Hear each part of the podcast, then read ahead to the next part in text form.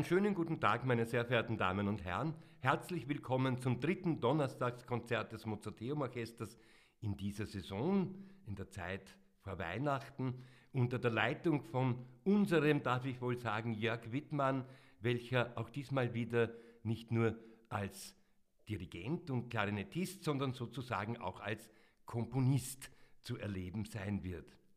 Sein Solopartner im Duettkonzertino von Richard Strauss ist der Solofagottist des Orchesters, nämlich Philipp Tutzer.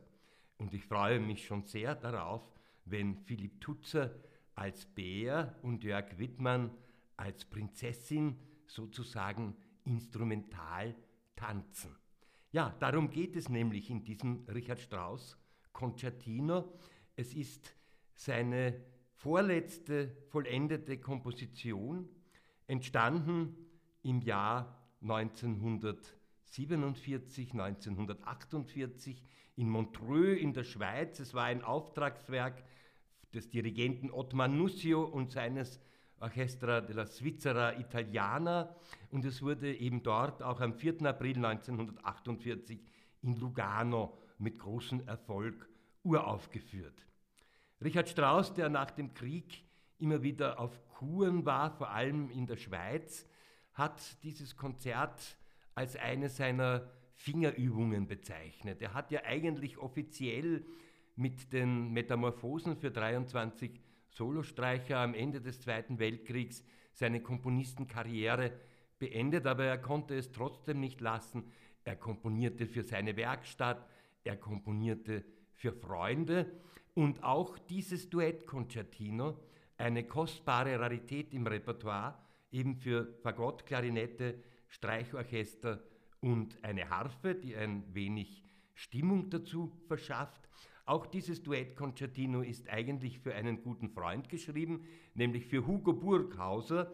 Das war der legendäre Solofagottist der Wiener Philharmoniker vor dem Zweiten Weltkrieg. Er musste dann in die USA emigrieren. Er hat seine Karriere glanzvoll fortgesetzt bei Chicago Symphony und an der Metropolitan Opera in New York. Und er blieb, trotzdem Strauss in der Nazizeit in Deutschland geblieben ist, trotz der bekannten Verwerfungen, blieb er mit Richard Strauss befreundet und es kam dann nach dem Krieg immerhin noch zu einem sehr freundschaftlichen Briefwechsel. Und er hat sich auch sehr gefreut über diese Zueignung eines Konzerts, welches für Fagott ziemlich schwierig ist und ziemlich fordernd ist, auch natürlich für die Klarinette.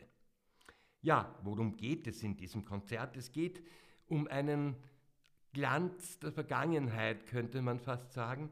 Es geht durchaus um einen melancholisch gefärbten Abschied. Es folgten dann ja nur noch als allerletztes vollendetes Stück die vier letzten Lieder.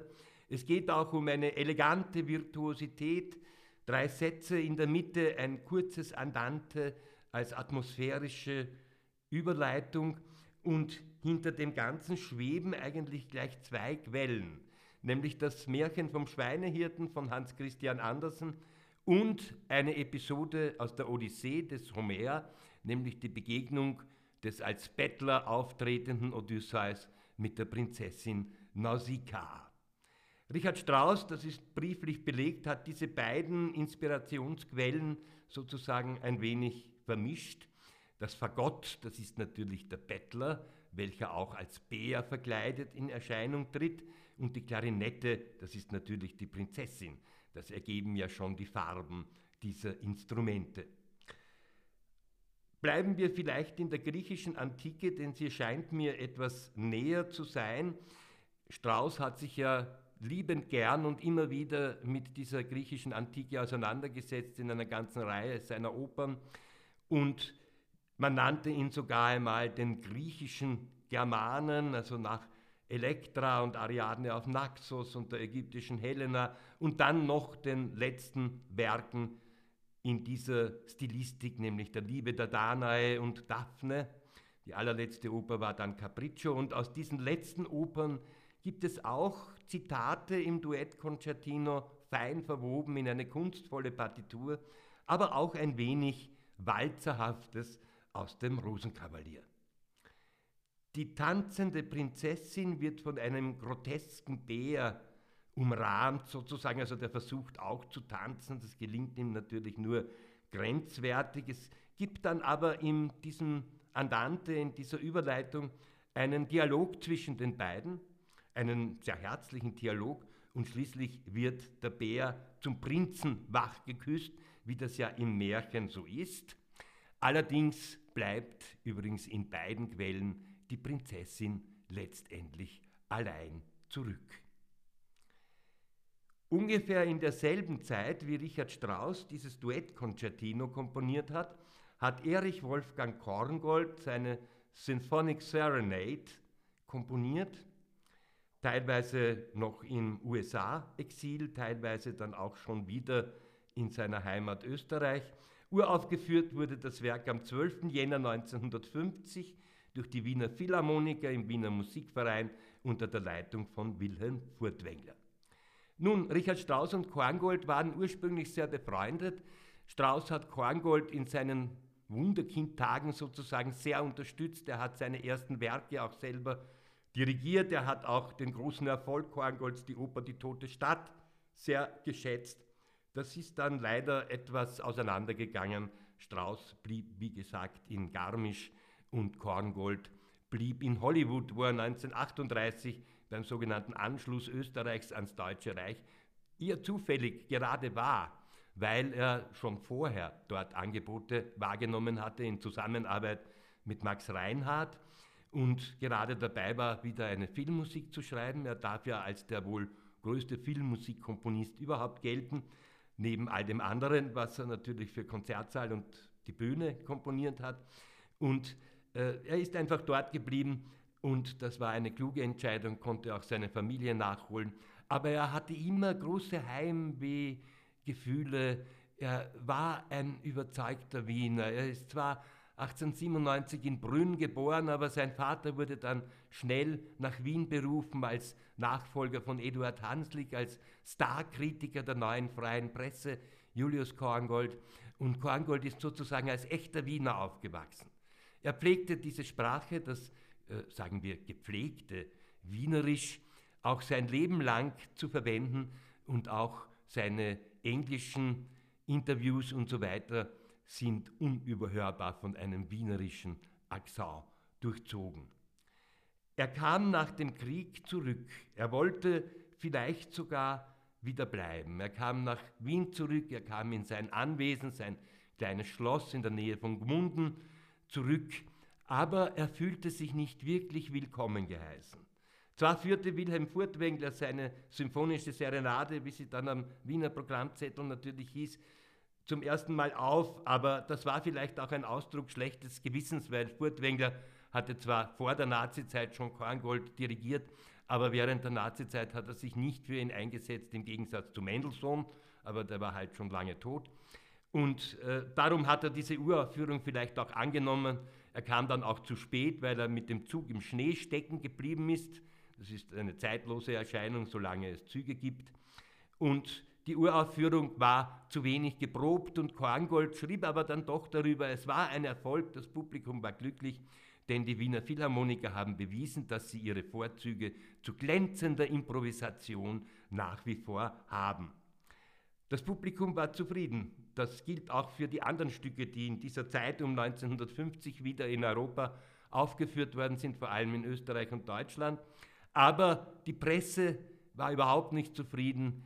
Das damalige musikalische Feuilleton, durchwoben von den Gedanken Theodor W. Adornos und der sogenannten Darmstädter Schule der Avantgarde, hielt diese Musik für rettungslos altmodisch, viel zu melodisch, viel zu schön und dabei haben sie gerade bei dieser symphonischen Serenade viel zu wenig wirklich hingehört.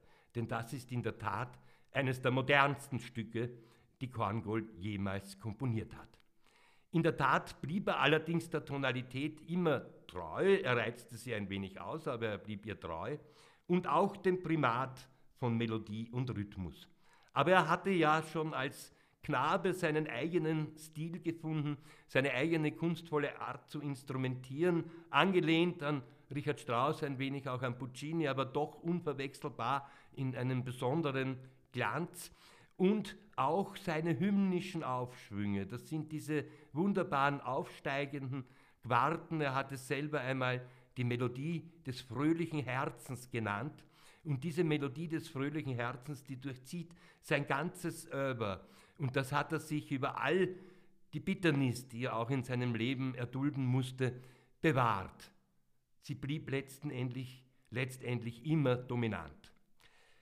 Und so beginnt auch diese Serenade mit einem Allegro moderato, eine Kantilene mit Violinsolo, mit Unruhe allerdings versehen. Und dann folgt ein Intermezzo, das absolut zu den Meisterwerken der Musik der Zeit nach 1945 gehört, wie das ganze Stück, wie ich finde, irrlichternde Pizzicati, die von dissonanten Orchestereinlagen unterbrochen werden, eine Art Scherzo eigentlich. Man kann dabei vielleicht an den entsprechenden Satz in der vierten Symphonie von Tchaikovsky denken, der ja auch von Pizzicati dominiert wird, aber wo Tchaikovsky eher ins slawisch-folkloristische geht. Da wird Korngold hier wirklich zu einem Zeichner von Abgründen. Auf der einen Seite etwas Tänzerisches, vielleicht ein wenig Fröhliches.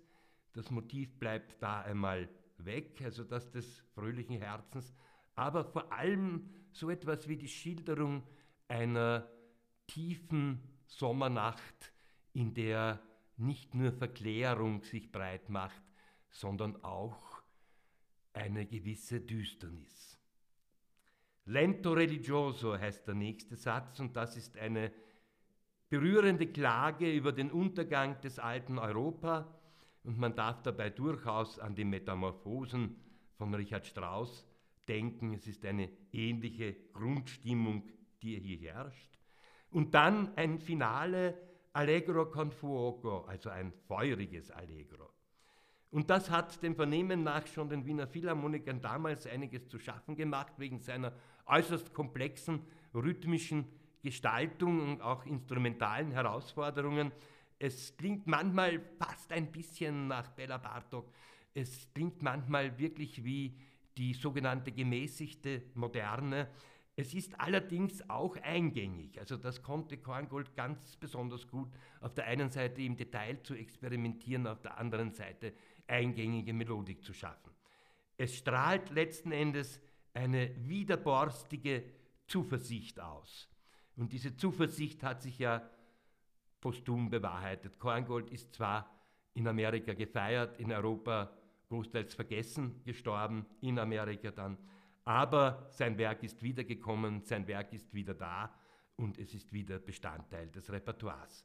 Gott sei Dank. Nun kommen wir schon zum dritten Stück des heutigen Abends, nämlich zu einem Stück von Jörg Wittmann. Ich habe ein wenig dieses Programm auch als Wunderkinderprogramm bezeichnet. Naja, bei Mozart und bei Korngold ist das keine Frage, das sind sehr bekannte Wunderkinder. Bei Richard Strauss übrigens, da weiß kaum wer, dass dieser kleine Richard im Alter von sechs Jahren am Klavier eine Schneiderpolka improvisiert hat, die sein Vater aufgezeichnet hat Vorbild zweifellos Vater und Sohn Mozart. Und dann in diesen Kinderjahren eine ganze Reihe von hübschen kleinen Klavierstücken und auch Liedern komponiert hat, die seinen ersten musikalischen Gott, nämlich Mozart, sehr nahe sind. Sein zweiter Gott war dann natürlich Richard Wagner und vielleicht aus der Vereinigung der beiden Götter entstand dann sein unverwechselbarer Personalstil. Jörg Wittmann schätzt Richard Strauss sehr, er schätzt auch Korngold sehr und er gehört selber zu den bedeutenden Komponisten unserer Zeit. Der gebürtige Münchner hat mit sieben Jahren begonnen, Klarinette zu studieren, mit acht Jahren dann schon Komposition. Er hat mir immerhin verraten, dass er damals auch schon improvisierend sozusagen komponiert hat und dass für ihn nach wie vor die Improvisation als Beginn der Komposition sehr, sehr wichtig ist. Mit 17 Jahren hat er dann eine Schuloper mit dem Titel Absences für sein Gymnasium geschrieben und dann ging ja die Karriere schon los.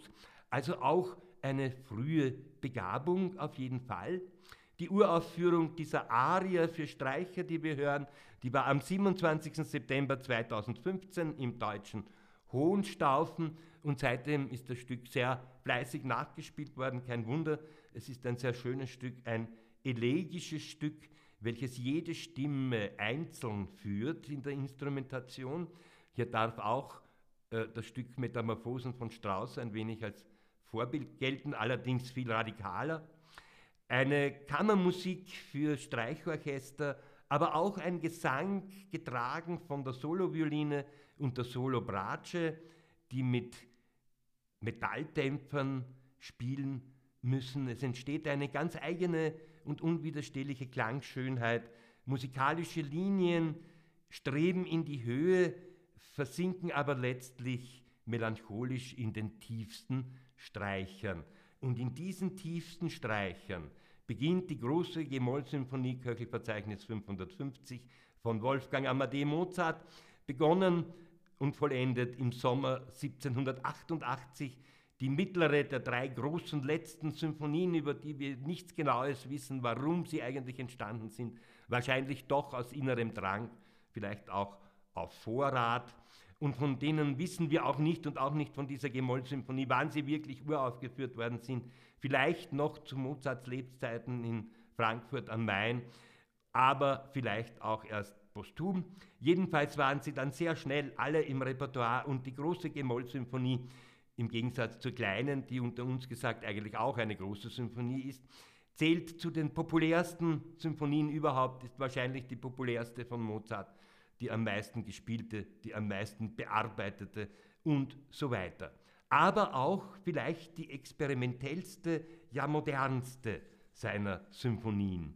Er beginnt mit einem Andante im Sechs-Achtel-Takt und da steht sozusagen schon Ludwig van Beethoven in der Tür also das, der zweite Satz, das Andante beginnt so. Der erste Satz natürlich, der beginnt mit der wunderbaren kleinen Sekund, aus der eine unglaubliche große Symphonie wird. Also mit ganz einfachen, schlichten Mitteln einfach, die aber direkt ins Herz treffen, die direkt in den Bauch treffen, aber auch den Verstand bemühen. Und diese Symphonie ist eigentlich nicht nur von der Tonart eher eine Moll, ein Mollwerk, sondern es ist auch eine dunkle Symphonie. Es ist nicht dieses helle Strahlen, das dann später in der folgenden Jupiter-Symphonie so dominant sein wird.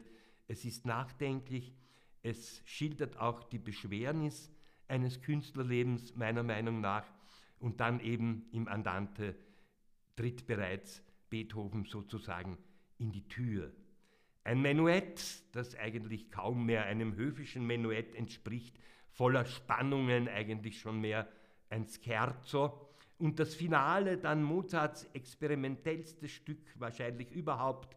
Und dieses Finale, in dem auch die Dissonanz immer wieder eine große Rolle spielt, die da natürlich immer noch tonal und konsonant wieder aufgelöst wird. Dieses Finale bleibt eigentlich unerbittlich in Moll.